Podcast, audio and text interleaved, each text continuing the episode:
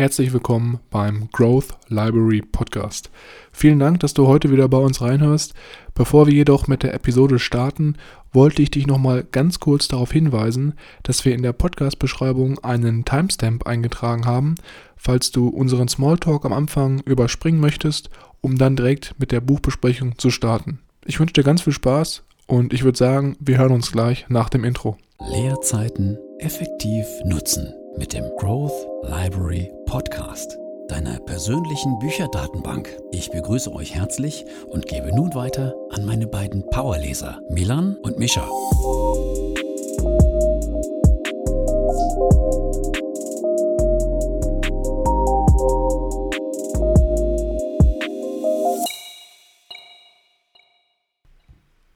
Herzlich willkommen, wie immer, auch nochmal von meiner Seite hier beim Growth Library Podcast. Mein Name ist Milan und am anderen Ende der Podcast-Leitung befindet sich heute mein Bruder Mischa. Hallo und herzlich willkommen. Natürlich auch wie immer von meiner Seite. Wer hätte es anders gedacht? Du sitzt heute mal wieder mir in Person gegenüber. Es ist ja auch jetzt nicht so das, was äh, regelmäßig bei uns der Fall ist. Und deswegen freue ich mich umso mehr, dass wir heute mal so eine kleine One-on-One-Session hier machen können ist es natürlich auch nicht anders als bei euch. Die Corona-Zahlen sind ja wieder ein bisschen nach oben gestiegen. Das altbekannte Thema. Genau, das altbekannte Corona-Thema. Jetzt haben wir natürlich auch gewisse Tätigkeiten, die man eigentlich immer regelmäßig im Alltag ausführt. Und bei Misha ist es so, dass wir jetzt gestern nochmal die Haare geschnitten haben. Mhm, da war das Friseurstudio ähm, Milan am Werkeln. Genau, Friseurstudio Milan war dann wieder am Start. Und wir haben es gestern so gemacht, weil das Wetter ja auch eigentlich ganz gut war, dass wir einfach mal kurz äh, uns in den Garten gesetzt haben. Es war eigentlich ganz eine, eine spontane Aktion. Ich habe kurz angerufen und habe sogar dann tatsächlich bei dir auch ähm, sogar noch einen Termin bekommen. Genau. Ähm, am selben Tag und äh, ja, sogar Service vor Ort im Garten. Das war echt, echt praktisch. Ich, ich frage mich halt immer, wenn wir solche Sachen machen, was dann so die Nachbarn denken. Gucken sie aus dem Fenster und dann sehen die so, wie du halt auf dem Gartenstuhl äh, auf der Wiese sitzt und ich dann mit so einem äh, Verlängerungskabel dann irgendwie äh, versuche, deine Haare so halbwegs in Form zu bringen. Schön mit der Kabeltrommel. Genau, mit der Kabeltrommel, aber ja, es ist ja eigentlich geglückt, würde ich sagen. Also du fühlst dich ja, kannst mit der Frisur ja auf die Straße gehen, oder? Ja, also ich bin danach auch mit Freunden noch unterwegs gewesen und die haben alle gefragt, wo habe ich denn den Haarschnitt her? Es ist auch ein sehr außergewöhnlicher Haarschnitt. Das hat einige Stunden gedauert. Ich habe nämlich jetzt überall 7 mm und das war sehr, sehr, sehr schwierig. Ich denke mal, wir dürfen jetzt nicht zu viel Werbung machen, sonst ist mein Terminkalender demnächst komplett voll. Ja. Heute haben wir uns natürlich mal wieder etwas ganz Besonderes überlegt. Und zwar haben wir ein neues Buch mitgebracht. Du sagst es, und zwar ist das Buch ja jetzt nicht irgendein Buch, sondern auch durch euer Feedback mit entstanden. Da mhm. haben wir fleißig äh, abstimmen lassen und wurden ja auch ein bisschen aktiver auf Instagram. Und ja, willst du sagen, welches es äh, jetzt geworden ist, über das wir heute reden dürfen? Genau, also was bei uns oder bei euch ganz gut angekommen ist, war der Vorschlag, dass wir vielleicht einmal über das Buch The Big Five for Life von John Strelecki sprechen. Ähm, natürlich, ich denke mal, dass ihr sowieso schon wusstet, welches Buch es ist, weil wir das natürlich in der Podcast-Beschreibung immer ganz kurz einmal ja, anteasern oder halt auch nochmal an dem Titel dann selbst reinschreiben. Nichtsdestotrotz finde ich, dass es auf jeden Fall ein Buch ist, was sehr gut in unserem Podcast passt und auch auf jeden Fall äh, den ganzen Inhalt, den wir für euch hier bereitstellen, sehr bereichern wird. Durchaus auch ein Buch, aus dem man hier einiges mitnehmen kann, wie ich finde. Ja, das definitiv. Und ich würde sagen, wir starten mal wie immer ganz kurz mit dem Autor. Was gibt es da so für wissenswerte Facts, die du uns hier nennen kannst, Mischa? Oh, gerne. Ich war da mal wieder fleißig im World Wide Web unterwegs und habe mich da etwas erkundigt. Und natürlich gucke ich mir natürlich auch äh, den Autor an sich an, wie vom äußeren Erscheinungsbild. Mhm. Und äh, für den, der es noch nicht getan hat, äh, lege ich es mal an Herz, ans Herzen, ähm, John Strelecki zu googeln und dann mal sich die Bilder von ihm anzuschauen. Okay. Ich konnte nicht viel über seine Frisur rausfinden, weil er immer seinen Cowboy-Hut anhat. Ja, das habe ich auch gesehen. Der hat immer einen Hut auf oder irgendwie sowas, ne? Genau, er ist ähm, ein richtiger Safari-Traveler, aber zu dem Safari-Punkt äh, kommen wir später auch noch. Oh ja, stimmt. Also ein paar Eckdaten. Der äh, John Strelecki wurde am 13. September 1969 in Chicago in Illinois geboren und ist ein amerikanischer Bestseller-Autor und der Erfinder des Konzeptes Big Five for Life. Hm, da geht es ja auch heute dann später noch darum. Genau. Nach seinem College hat er zunächst fünf Jahre als Strategieberater für Unternehmen gearbeitet, hat sich dann aber irgendwann gefragt, ob es nicht mehr im Leben geben sollte, als 10 bis 12 Stunden täglich im Büro rumzuhocken, dort die Zeit zu verbringen und auf eine Beförderung hinzuarbeiten. Mhm. Ja, und die Beförderung hatte natürlich dann auch mit sich, dass wir wieder 12 bis 14 Stunden am Tag vor dem Rechner sitzen oder unseren Job nachgehen. Hm. Ja, ich glaube, da ist auch so ein bisschen der Faktor, dass man dann mit jeder Beförderungsstufe eigentlich mehr Verantwortung bekommt und auch mehr arbeiten muss. Ne? Also viele denken dann, es wird besser, aber eigentlich ist es dann nur vielleicht ein bisschen mehr Geld für den gleichen Stundensatz oder vielleicht sogar mehr Stunden, die du halt reinsteckst. Hm, genau. Dann hat er sich natürlich äh, diese Frage gestellt und ist 2002 zu dem Entschluss gekommen, seinen ganzen Hausstand aufzulösen und mit seiner Frau Xin neun Monate lang um die Welt zu reisen. Und äh, dann nach seiner Rückkehr hat er innerhalb von drei Wochen sein erstes Buch geschrieben, The Why Are You Here Café, das Café am Rande der Welt. Und so ähm, hat äh, seine Schreibkunst oder seine, seine Autortätigkeiten dann äh, gestartet. Und letztendlich hat er bis heute seine Bücher mehr als drei Millionen Mal verkauft und äh, wurden insgesamt in mehr als 30 Sprachen übersetzt. Ja, das Café am Rande der Welt ist, glaube ich, auch ein sehr, sehr bekanntes Buch von ihm. Das habe ich mir noch gar nicht gelesen. Vielleicht wäre das ja auch nochmal interessant für euch, wenn wir das auch nochmal jetzt im Laufe dieses Jahres nochmal im Podcast reinbringen. Da werden wir auf jeden Fall auch demnächst nochmal eine Umfrage auf Instagram machen. Und wenn ihr da teilnehmen wollt, könnt ihr uns ganz einfach folgen unter growthlibrary.official und dann äh, seid ihr auch immer up to date, wenn wir neue Podcast-Episoden hochladen oder Wissenwertes zu den Büchern posten. Ja, wobei ich die da jetzt leider ähm, enttäuschen muss. Ich habe es leider schon gelesen. Ah, ähm, Mist. blöd gelaufen.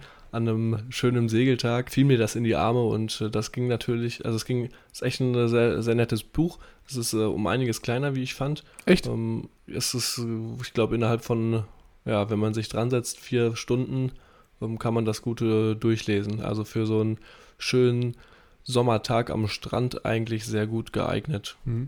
Ja, ich fand auch, das Big Five for Life ist jetzt kein Megaschinken.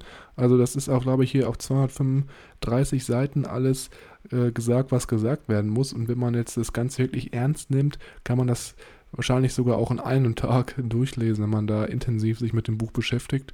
Also die Ausrede, ich habe keine Zeit, das Buch zu lesen, die zündet bei diesem Exemplar auf jeden Fall nicht. Ganz schön mal auch wieder ein Buch in der Hand zu haben, wo nicht auf 500 Seiten das gleiche Konzept erklärt wird, sondern der Inhalt auch seiner Buchseitenzahl gerecht wird. Auf jeden Fall. Was können wir zum Buch Content sagen? Wenn wir uns das Ganze mal anschauen, auf dem Buchrücken ist ein sehr, sehr prägnanter Spruch, der mir auch direkt äh, in Erinnerung geblieben ist, als ich das das erste Mal in der Hand hatte. Und zwar lautet der Spruch, Arbeiten, um Geld zu verdienen, war gestern. Ab heute lautet unser Ziel, Arbeiten, um persönliche Erfüllung zu finden. Und ich glaube, das beschreibt auch ziemlich genau, worum es in dem Buch hier geht. Was mich jetzt so ein bisschen überrascht hat, ist, dass das Buch als Roman geschrieben ist. Ich hatte irgendwie am Anfang gedacht, das wäre ein Sachbuch. Aber ich glaube, das ist bei John Strelecki eigentlich gang und gäbe, dass er immer Romane schreibt, oder? Genau, also auch das Café am Rande der Welt war ähm, in der Romananlehnung und beschreibt dann immer wieder den John, wie er auf seinen Unternehmungen interessante Bekanntschaften und Aha-Momente erlebt. Jetzt mal was ganz kurz äh, aus der Vogelperspektive betrachtet. In dem Buch geht es um den frustrierten Angestellten Joe, der eines Tages einen Unternehmer trifft, und zwar den Thomas. Ähm, das war echt irgendwie so ein ganz wirrer Zufall an einem Bahngleis und dann wird Thomas ihm halt dann die Frage stellen, ob heute ein Museumstag. Und auf den Museumstag werden wir gleich auch nochmal genauer eingehen. Jedenfalls fragt Joe sich dann, was will der eigentlich von mir? Museumstag, hä? Versteht gar nicht, was jetzt hier los ist. Und die beiden treffen sich halt immer wieder am Bahnhof am Anfang und daraus entwickelt sich halt eine sehr, sehr tiefe Freundschaft und man lernt diese Person Thomas halt dann im Laufe des Buches kennen und äh, lernt so ein bisschen seine Weisheiten und seine Erkenntnisse über Mitarbeiterführung und auch äh, Lebensweisheiten kennen als Leser und kann sich da eigentlich immer sehr schön portionsweise was rausschreiben. Ja, genau, es trifft ganz gut. Wobei man dazu auch sagen muss, das Buch fängt sehr radikal an. Unser Joe, der Angestellte, von dem du auch gerade schon berichtet hast, ist äh, tatsächlich auf einer Weltreise und äh, erfährt dann, dass sein sehr geliebter Freund äh, auf einmal schwer krank wird oder sehr schwer krank ist und sich dann äh, zurückbegibt und ihn aufsucht, um ihnen in den letzten Monaten beizustehen. Und darüber geht es dann in dem, in dem schönen Buch. Hm, genau, also es ist auf jeden Fall auch eine sehr, sehr mitreißende Story. Aber wir wollen natürlich auch nicht zu viel verraten, weil wenn ihr das nochmal lesen wollt, dann wäre es natürlich blöd, wenn ihr schon wüsstet, wie das Buch ausgeht. Wenn wir uns jetzt nochmal anschauen, für wen das Buch eigentlich geeignet ist, dann ist es so, dass ganz am Anfang äh, direkt die äh, Personen, für die dieses Buch interessant sein könnte, adressiert werden. Und zwar geht es hier darum, dass hier steht für die großartigen Führungspersönlichkeiten in aller Welt. Da muss ich sagen, dass ich so ein bisschen irritiert war. Ich weiß nicht, wie es dir ging. Weil wenn man das jetzt so liest, denkt man, dass das Buch wirklich nur wirklich für Führungskräfte und Führungspersönlichkeiten ist. Klang so ein bisschen mit gehobener Nase. War ich vielleicht ein bisschen angepinkelt ans Bein, habe ich mich auch ein bisschen gefühlt, so ja, okay, ich bin jetzt keine Führungspersönlichkeit, äh, für mich ist es jetzt nichts oder wie? Das habe ich mir halt auch die Frage gestellt. Ist das jetzt wirklich auch was für jeden, der so äh, im Alltag jetzt vielleicht nicht unbedingt Tausende oder mehrere Mitarbeiter führt oder für jemanden, der Angestellter ist? Ich muss sagen, das ist auf jeden Fall nicht der Fall das ist vielleicht so ein bisschen auch was, was so ein bisschen in die Irre führt, wenn man das Buch das erste Mal liest und so die erste Seite überfliegt. Also da würde ich mich auf jeden Fall nicht von ablenken lassen und einfach das Buch mal sich zu Herzen nehmen. Aber wir gehen jetzt gleich noch ein bisschen auf den Inhalt ein und schauen uns dann ganz genau an, was jetzt jeder von uns auf jeden Fall aus dem Buch mitnehmen kann. Genau, ich würde es auch gar nicht äh, zu lange jetzt über diesen Punkt verlieren und direkt losstarten. Natürlich wie immer für euch als Info, wir fassen nicht das gesamte Buch zusammen, da das den Rahmen des Podcasts hier sprengen würde. Stattdessen haben wir uns für uns die wichtigsten Punkte und die interessantesten Aspekte aus dem Buch ähm, herausgesucht und die besprechen wir hier ähm, mit euch. Genau, und wer sich dann noch ein bisschen tiefer einlesen möchte, machen wir es immer so, dass wir das auch nochmal dann in den Shownotes verlinken, was das genau für ein Buch ist und auch nochmal die Facts zum Autor. Und dann könnt ihr ja auch selber entscheiden, ob ihr noch ein bisschen tiefer in die Materie einsteigen wollt. Wir würden direkt mit dem ersten Punkt anstarten, dem Museumstag. Du hast es gerade eben schön eingeleitet. Unser Angestellter Joe ist am Bahnhof und irgendwann eines Tages kommt ein merkwürdiger Mann ihm entgegen und fragt ihn, ist heute ein guter Museumstag? Joe ist sehr verdutzt, weiß nicht wirklich, was er darauf antworten soll und fährt dann weiter in die Arbeit. Die mhm. Tage darauf und die Wochen darauf macht er sich darüber Gedanken und fragt sich, was meinte dieser Herr eigentlich damit? Was wollte er für, was hat er für eine Antwort erwartet? Und letztendlich kommt er dann auch tatsächlich zu dem Glück, ihn nochmal an dem Bahngleis zu treffen und spricht den Thomas, wie wir ihn dann kennenlernen, mal an und fragt ihn, was er da äh, mit meinte, was er für eine Antwort sich er da erhofft hatte. Und dieser Museumstag basiert auf dem Konzept oder auf der Idee vom Thomas, dass dein ganzes Leben als Museum am Ende ausgestellt wird.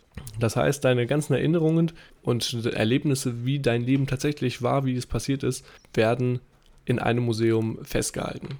Um das mal ganz kurz hart auszudrücken, wenn du 80% deines Lebens mit einem Job verbringen würdest, der dir gar nicht gefallen würde, dann wären auch 80% deines Museums mit Bildern von dir in deinem Job, wie du unglücklich da Zeit absitzt und da Arbeiten erledigst, ähm, mit gefüllt.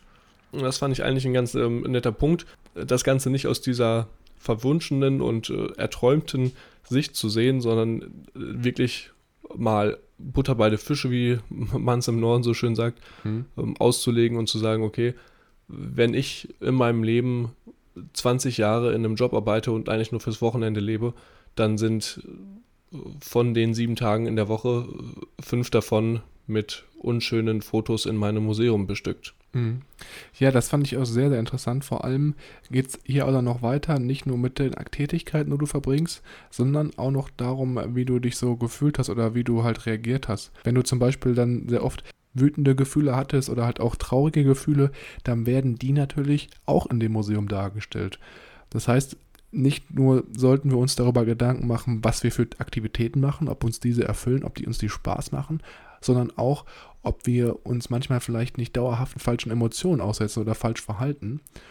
Und das ist meiner Meinung nach auch wieder so ein, so ein Konzept oder so ein Gedankenspiel, was wir auch schon öfter an verschiedenen Büchern gesehen haben, diese Gedankenspiele, wie zum Beispiel auch bei äh, den sieben Wegen zur Effektivität von Stephen Covey, weil das wir auch schon äh, drei Podcast-Episoden aufgenommen haben, wo man das Ende im Sinn haben sollte, dass einfach solche Gedankenspiele, wenn man die täglich wiederholt oder halt auch mindestens ja, einmal äh, in, in, zwei Tagen, dass einen das äh, langfristig auch bewusst machen kann, was vielleicht auch für Aktivitäten du machst, die dir keine richtige Erfüllung am Ende geben und dann äh, vielleicht du nach 20 Jahren bemerkst, okay, ich mache hier irgendwas die ganze Zeit, bin in so einem Trott, habe jetzt die Jahre verloren und im Endeffekt äh, ja, habe ich sozusagen jetzt mal ganz krass ausgedrückt meine Zeit verplempert. Also sehr, sehr wichtiger Punkt. Wenn man das Ganze jetzt noch ein Stückchen weiter spinnt, könnte man sich auch noch ähm, vorstellen, dass man nach dem Tod auf ewig als Führer in seinem eigenen Museum unterwegs wäre. Das heißt, du bist dein Führer deines Museums und du bist am Ende deines Lebens die ganze Zeit damit verdammt, ähm, dich dort drin aufzuhalten. Da wäre es natürlich um einiges schöner, wenn die Bilder und die Erinnerungen und die Gefühle ähm, schön wären und dir auch einen gewissen Sinn und einen gewissen Zweck dienen würden, sodass du da freudig und glücklich durch die Gegend läufst. Ich glaube, bei Joe war das an dem Buch dann halt auch so, dass er dann durch dieses Gespräch mit Thomas es erkannt hat, dass er in seinem Leben teilweise Sachen tut und auch Emotionen ausführt, die einfach ja nicht so schön wären, wenn sie im Museum ausgestellt wären. Und das ist auch, glaube ich, so dann der Wendepunkt in der Story, wo er auf einmal anfängt, sein ganzes Leben, seine Tätigkeiten zu reflektieren. Und ich muss sagen, nachdem ich das gelesen habe, habe ich auch, wie man von John Strelecki das wahrscheinlich auch kennt, angefangen nachzudenken und auch so ein bisschen über mein Leben und meine Emotionen und so äh, zu reflektieren. Und ich denke, das ist auf jeden Fall ein sehr, sehr guter Einstieg, um das erste Mal ja so eine andere Denkrichtung einzuleiten. Ja, absolut. Der nächste kleine Funfact hier noch am Rande. Wie das amerikanische Autor, deswegen werden hier auch die Statistiken aus Amerika hergenommen. Im Durchschnitt leben die Menschen in den USA nämlich rund 77 Jahre. 77 Jahre ist an sich ein solides Alter. Denkt man sich, ist ja, ist ja viel Zeit. Da kann man ja einiges machen. Wenn man das Ganze auf Tage runterbricht, sind das 28.200 Tage. Das klingt schon um einiges ähm, kürzer und nicht mehr äh, ganz so, so riesig wie die Jahre. Die Jahreszeiten trügen einen etwas, wobei die Tage etwas ähm, realer wirken. Oder es äh, bringt einen in die Position, das Ganze vielleicht nochmal zu hinterfragen, ob es wirklich sinnvoll ist, jetzt von diesen 77 äh, Jahren, von diesen 28.000 Tagen 900 oder 1000 oder 3000 Tage in einem Job zu verbringen, der dir eigentlich nicht gefällt. Noch krasser wird das Ganze natürlich, wenn man es dann auf Sekunden runterbricht, ne? aber das ist nochmal ein anderes Rechenexempel. Gut, dann würde ich sagen, wir machen direkt weiter mit dem zweiten Punkt, den wir uns hier als einen der Key Insights rausgeschrieben haben. Und zwar im Laufe der Story bekommt Joe dann ein, zwei Punkte von Thomas gelehrt oder auch an die Hand, wie er sozusagen seine Mitarbeiter führt und was er auch für sich selber dann äh, in seinem Leben mal herausfinden sollte. Und zwar geht es hier um den Punkt der Zweck der Existenz. In dem Buch wird es hinterher dann als ZDE abgekürzt, aber ich denke mal, Zweck der Existenz, da kann sich jeder schon so ein bisschen was vorstellen. Und was Thomas jetzt macht, wie wir schon am Anfang gehört haben, er ist ja Unternehmer und bei jeder Einstellung fragt er seine Mitarbeiter, was deren Zweck der Existenz ist. Also es geht hier darum, was eigentlich die Antwort der Person auf die Frage ist, warum bist du hier, warum sind wir geboren und warum existieren wir und was ist sozusagen unser Ziel für, fürs Leben, was wir haben. Und Thomas Clou an der ganzen Sache als Unternehmer ist jetzt, dass er, wenn er Leute einstellt und die nach deren Zweck der Existenz, also deren Lebensziel, jetzt mal ganz grob runtergebrochen, fragt, dass er schaut, dass die ZDEs der Personen mit dem ZDE des Unternehmens von Thomas zusammenpassen. Und ich denke mal, du kannst das dir auch schon ganz gut vorstellen. Ich glaube, wenn Mitarbeiter merken, dass sie mit dem, was sie im Unternehmen tun, äh, sozusagen ihren eigenen Zielen auch ähm, näher kommen, sind sie langfristig viel, viel motivierter und können dann auch viel mehr zum Erfolg des Unternehmens beitragen. Ja, für unsere Zuhörer, die vielleicht schon das Café am Rande der Welt gehört haben, ist es. Äh, oder gelesen, ne? Oder gelesen haben, ist es äh, bereits bekannt, denn dort wird auch de, der Zweck der Existenz angesprochen und dies ist hier genau der gleiche. Also die Frage wirklich nach dem, was, warum wir existieren und warum wir hier auf der Welt sind und warum wir hier leben sollen. Ich weiß nicht, hast du dir darüber schon mal Gedanken gemacht eigentlich? Also ich muss offen gestehen, vor dem Buch auf jeden Fall nicht. Mhm. Als ich das Buch gelesen habe, habe ich mich natürlich am Anfang so ein bisschen mehr damit auseinandergesetzt. Und ich habe dann auch gesehen, dass es hinterher gibt es auch so ein, zwei Beispiele von ZDEs, mhm. weil ich wusste halt nie genau, wenn man das jetzt für sich so mal selber niederschreibt, wie spezifisch oder wie allgemein das halt auch geschrieben mhm. werden soll. Und wir können das gleich mal ein, zwei Beispiele vorlesen. Also ich fand, das sind schon sehr, sehr allgemeine Beispiele oder Ziele und habe mir aber jetzt vorgenommen, das auf jeden Fall äh, in der kommenden Woche mal niederzuschreiben und dann auch irgendwie in meinem Vision Board mit einzubauen. Also sehr cool. Ich habe mir darüber auch mal Gedanken gemacht. Ich muss aber ehrlich sein, einen Zweck der Existenz habe ich bis jetzt noch nicht gefunden. Ich hätte vielleicht so einen Wunsch der Existenz. Mhm. sind so ein, zwei Punkte, die mir schon seit längerem im Kopf rumschwirren, warum oder was ich vielleicht in meinem Leben erreichen möchte, damit ich sagen kann im, auf dem Sterbebett, okay, ich habe was in meinem Leben erreicht und ich kann von der Welt gehen mit gutem Gewissen. Den äh, tatsächlichen Zweck, den finde ich ein bisschen, ein bisschen schwierig zu, ähm, zu finden. Aber das ist ja nichts, was man über Nacht finden kann. Ich glaube, da muss man auch so ein bisschen ausprobieren und schauen, was einem gefällt und dann das so ein bisschen davon ableiten. Genau. Was natürlich dann auch hier noch angesprochen wird, was man nicht vergessen darf. Jeder Mensch hat natürlich seinen eigenen Zweck der Existenz. Das gilt aber auch für Unternehmen. Jetzt kommt der, der Krux an der ganzen Geschichte, dass natürlich jetzt der Zweck der Existenz von deinem Unternehmen und dein eigener harmonisieren und miteinander spielen, was du ja auch gerade sehr schön gesagt hast. Mhm. Da dich das natürlich dann auch wie, wie Joe dann erlebt hatte, er fährt zur Arbeit, ähm, sitzt im Zug, hat eigentlich keine Lust und sein Museum wird gefüllt mit unschönen Erinnerungen. Natürlich noch ein viel gewinnbringenderer Punkt ist, wenn dein Unternehmen einen ähnlichen Zweck der Existenz hat und du quasi auf der Arbeit genauso äh, deinen Zweck der Existenz erfüllst, wie auch in deiner Freizeit. Genau, und wenn wir das Ganze jetzt nochmal ein bisschen weiterspielen, dann ist es ja so, dass äh, gerade das sich auch auf sozusagen den Gewinn des Unternehmens weiter ausführt. Weil auf der einen Seite sind wir als Angestellte dann oder Mitarbeiter viel produktiver, weil wir sehen, okay, das, was ich mache, das erfüllt mich auch. Das ist jetzt nicht irgendwie äh, stumpfes Kommunizieren oder stumpfes Zahlen hin und her schieben. Und auf der anderen Seite reduziert das natürlich fürs Unternehmen auch die Fluktuation. Also neben der erhöhten Produktivität ist die Abgangsrate der Mitarbeiter wahrscheinlich wesentlich geringer, weil sie merken, okay, das, was ich mache, das äh, macht mir Spaß und erfüllt mich, wie gerade schon gesagt. Und ähm, für Unternehmen ist es halt so, dass die halt dann auch weniger ähm, vielleicht Anzeigen äh, für Mitarbeiterakquise schalten müssen, weniger Headhunter bezahlen müssen, geringere Einarbeitungskosten haben. Und was viele auch äh, komplett vergessen ist, dass man diese Produktivitätskiller nicht hat. Weil was passiert, wenn Mitarbeiter kündigen? Man hat natürlich eine Kündigungsfrist, meistens drei Monate. Und in diesen drei Monaten kannst du wahrscheinlich selber dir mhm. vorstellen, wie produktiv ein Mitarbeiter dann ist, wenn er weiß, okay, wir haben jetzt Januar und ich bin im April auf jeden Fall raus. Wie produktiv denkst du, ist der Mitarbeiter? Ja, also ich würde auch an sich davon an, ausgehen, dass ein fest angestellter Mitarbeiter nicht äh, 100% produktiv ist, sondern sich vielleicht auch da schon eher so im ja, 60 bis 80 würde ich mal sagen, der ist der Durchschnitt in einer größeren Spanne. Wenn er allerdings dann weiß oder schon länger mit dem Gedanken spielt, auszusteigen, denke ich, geht das um einiges runter und äh, vielleicht sogar so krass runter, dass äh, er dann unter der 50%-Schwelle ähm, sich bewegt. Ja, auf jeden Fall. Und was ich mir dabei gedacht habe, als ich das gelesen habe, das ist natürlich ein mega guter Tipp für jeden, der ein eigenes Unternehmen hat.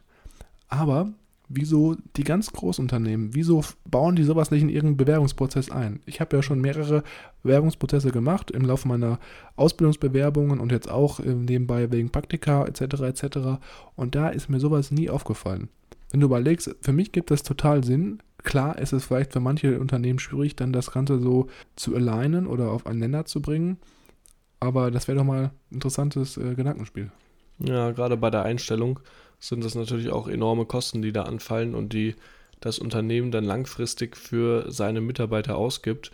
Und wenn du dann da in einem Großkonzern bist, ist es natürlich auch extrem schwierig, die Leute, die dann vielleicht in den Bewerbungsraster durchgerutscht sind und irgendwie noch gerade so reingekommen sind, wieder rauszukriegen. Und wenn die da nicht reinpassen, dann äh, fallen sehr hohe Kosten für das Unternehmen an und der Mitarbeiter holt diese Kosten nicht rein und wir machen ein absolutes Minusgeschäft aus ja, Unternehmenssicht natürlich. Auf jeden Fall. Sehr wichtige Punkte hier nicht zu vernachlässigen, die vernachlässigen die Produktivität und die Fluktuation. Ja. Als nächsten Punkt, der dann hier angesprochen wird, ist äh, dann äh, final nun endlich Big Five for Life, nachdem wir unseren Buchtitel ja jetzt schon danach benannt haben und das Buch gekauft haben, um, um über die Big Five endlich was zu erfahren. Ja geht es dann auch irgendwann in der Mitte des Buches mal um diese Big Five. Ja, das hat mich auch ein bisschen gestört. Man muss halt relativ weit äh, so zur Mitte lesen, bis man überhaupt mal äh, erklärt bekommt, worum es da überhaupt geht. Ne?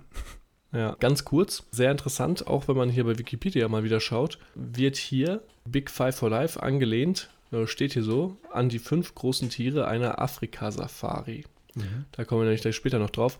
Die fünf großen Tiere einer Afrika-Safari sind nämlich Löwe, Büffel, Leopard, Nashorn und Elefant. Und diese großen fünf Tiere, äh, wer vielleicht schon in Afrika war und äh, eine Safari mitgemacht hat. Ich war schon, schon da, weil du es vergessen hast. Und äh, auch schon eine Safari mitgemacht? Ja, auch. Und da, also ich habe Löwe habe ich gesehen und ähm, Elefant. Elefanten, das war es, glaube ich. Rhinoceros, Büffel und Leopard nicht. Das mhm. war ganz lustig, weil unser Safari-Wagen ist dann so kurzzeitig stecken geblieben und ein Elefant ist dann auf einmal auf den Safari-Wagen so entgegengerannt. Und ist dann helfen gekommen. Nee, nee, nee. Und der, der Fahrer hatte halt Angst, dass der Elefant den Wagen umschmeißt. Und dann hat er so ganz hektisch reagiert und hat dann so im letzten Moment den Safari-Wagen dann noch irgendwie aus diesem aus diesem Loch dann da rausbekommen, aber es war mhm. auf jeden Fall eine brenzliche Situation. Das strahlt natürlich Ruhe für die Safari-Teilnehmer. Genau, also die, die Leute waren tiefenentspannt. Genau. Kurz nochmal zur Erklärung, also diese fünf Tiere, die ich jetzt aufgezählt habe, sind die fünf Tiere, die man auf einer Afrika-Safari unbedingt sehen sollte. Und angelehnt an unser Buch sind es die fünf Dinge oder die fünf Ziele, die wir in unserem Leben machen wollen, bevor wir äh, sterben. Mhm. Also fünf Dinge, die wir gesehen, erlebt haben oder erreicht haben, erreicht haben wollen, bis wir dann äh, von uns gehen. Mhm. Und das kann alles Mögliche sein. Das kann von äh, dem Besteigen eines ähm, Berges bis zur Verfassung eines Buches oder bis zum Tiefseetauchen. Das ist äh, alles Mögliche, was dich ähm, anreizt. Quasi deine fünf Top-Punkte deiner Bucketliste. Jetzt gibt es in dem Buch hier auch noch ein Beispiel, was ich sehr, sehr gut fand, weil ich verstehe natürlich, worum es jetzt hier geht, aber mhm. das Ganze nochmal dann so im Beispiel zu sehen, das macht das Ganze irgendwie so ein bisschen greifbarer. Und deswegen wollte ich, wollten wir das natürlich auch nochmal gerne mit euch teilen. Und zwar von dieser Hauptperson, Joe, gibt es dann hier einmal so seine Big Five for Life und seine ZDE aufgeschrieben. Und zwar, welches einfach jetzt mal vorlesen, dass ihr so ein bisschen ein Gefühl dafür bekommt. Das ZDE von Joe ist nämlich zum Beispiel alles zu erleben, was er sich im Leben wünscht, damit er leben kann, ohne etwas zu bedauern. Also man merkt schon direkt, das ist natürlich sehr, sehr allgemein. Mhm. Und deswegen war ich auch dann so ein bisschen persönlich verwirrt oder so ein bisschen unsicher, wie, in welchem Rahmen man das jetzt formulieren muss, ob das nicht weit noch ein bisschen breiter oder enger gefächert werden sollte. Ja. Und dann die Big Five for Life. Da gibt es jetzt noch einen Trick, den hier John Strelecki in dem Buch schreibt. Und zwar ist es so, dass man den ersten Buchstaben seiner Big Five for Life ähm, separat ausschreiben sollte und dann daraus ein Wort bilden soll, damit man sich einfacher merken kann. Und bei Joe ist zum Beispiel dieses Wort weise. Aha. ein bisschen. Ganz nette Eselsbrücke eigentlich. ja, ganz nette Eselsbrücke. Mir. Und zwar, wenn ich jetzt einmal die fünf Big Five vorlese, dann wisst ihr genau, worum es jetzt hier geht. Und zwar das W steht für Weltbereisen. Das E steht für Erfolgssong schreiben. Das I steht für Inspiration für andere sein. Das S steht für Spanisch fließend sprechen. Das fand ich sehr interessant. Also für mhm. mich wäre das kein Big Five for Life, aber jeder kann natürlich das selber mhm. formulieren. Und das E steht für Entwicklung. Und damit meint er einmal täglich seinen Körper oder Geist trainieren. Mhm. Und das finde ich eigentlich ziemlich cool. Genau, was ich noch dazu eben kurz anmerken will. Zusätzlich hat er dazu noch genannt, die Welt bereisen will er für mindestens sechs Monate im Jahr. Der Erfolgssong ist dann ein Erfolgssong, wenn er unter den Top 10 der Popcharts ähm, liegt. Inspiration für andere über Artikel, Bücher und Vorträge. Spanisch ist natürlich klar und Entwicklung hast du ja auch genannt. Den Körper und Geist trainieren. Also es kann wirklich hier von ähm, Erfolgssongs über Spanisch sprechen, alles Mögliche dabei sein. Da ist der Kreativität keine Grenzen gesetzt. Wenn wir das Ganze jetzt nochmal auf unseren Unternehmensaspekt münzen, wäre es natürlich jetzt ein Traum, das Unternehmen so aufzusetzen, dass du während deiner Zeit auch noch motiviert wirst und äh, dir das Unternehmen dabei hilft, deine Big Five auch wirklich zu erreichen. Und was würde das für einen Motivations- und auch gleichzeitig dann auch wieder was für eine Steigerung der Produktivität hervorrufen, wenn du in deiner Arbeit, in deinem Unternehmen auch noch es schaffen würdest, deine Big Five zu erreichen. Hm. Auch im Bereich Mitarbeiterbindung ist das natürlich auch ein richtig krasser No-Brainer.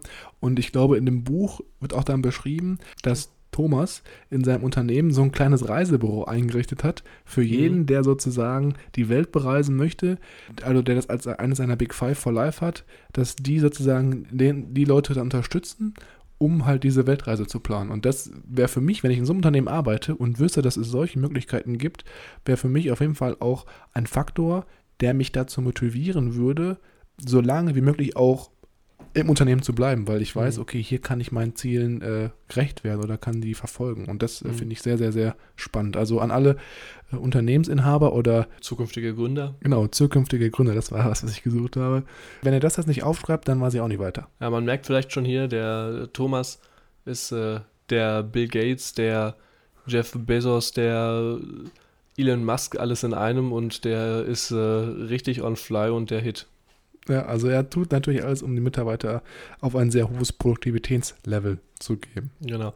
Jetzt nochmal ganz kurz, bevor wir zum nächsten Punkt springen. Letzten Punkt. Zum letzten Punkt tatsächlich auch schon springen. Eine sehr kritische Frage, bei der ich dann auch ähm, ins Grübeln gekommen bin.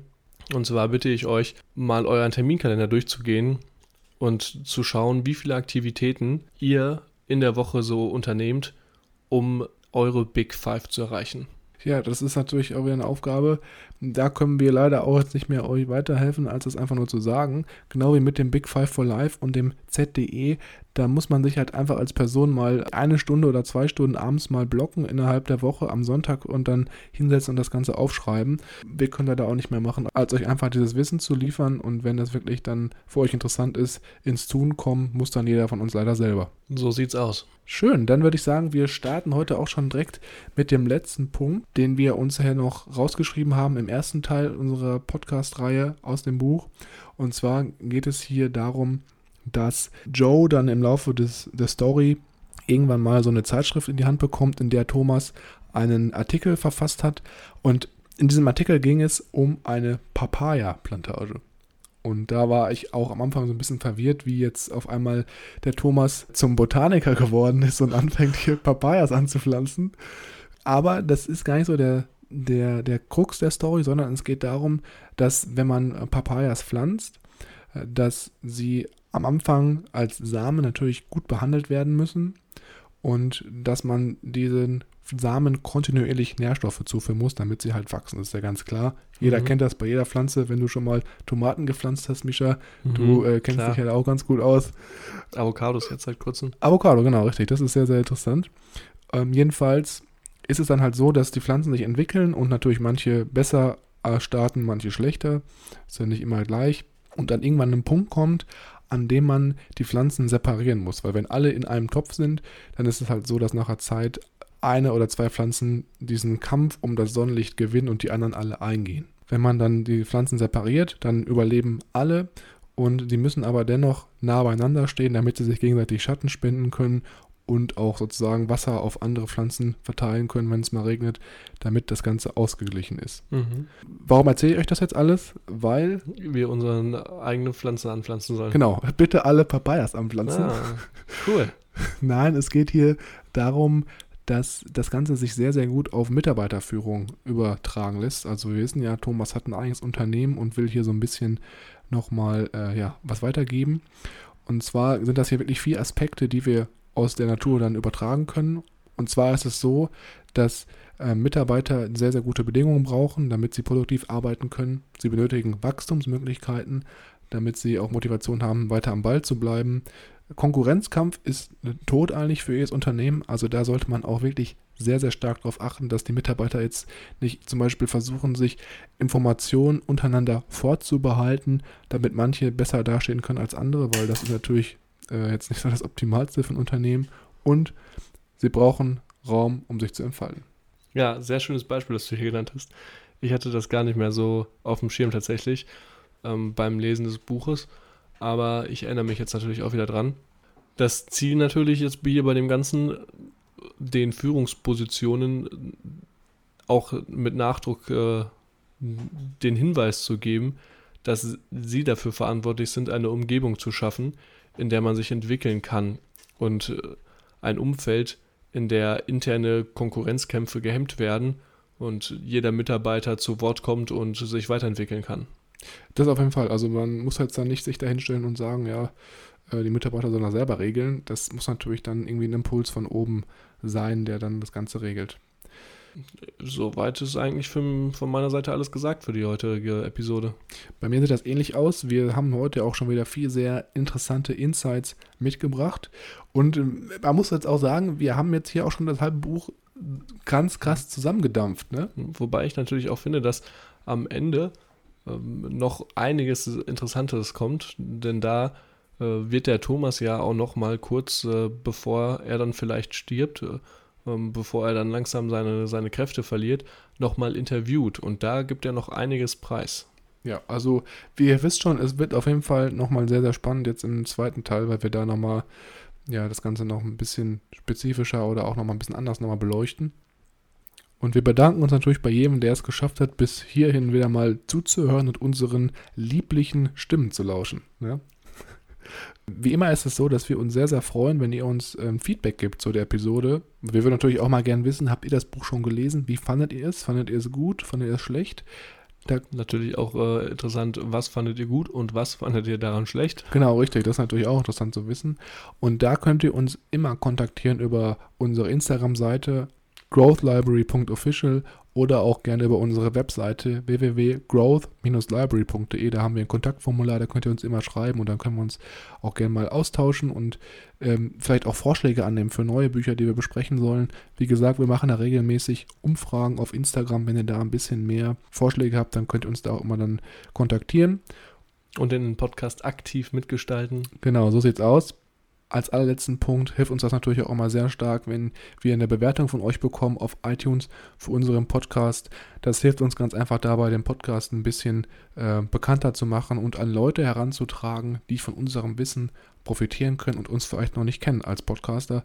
Ich meine, wir machen das jetzt hier schon seit fast einem Jahr und äh, wir erzählen hier immer kostenlos über neuen Content. Ich glaube, da können viele weitere Personen auch immer gerne was mitnehmen.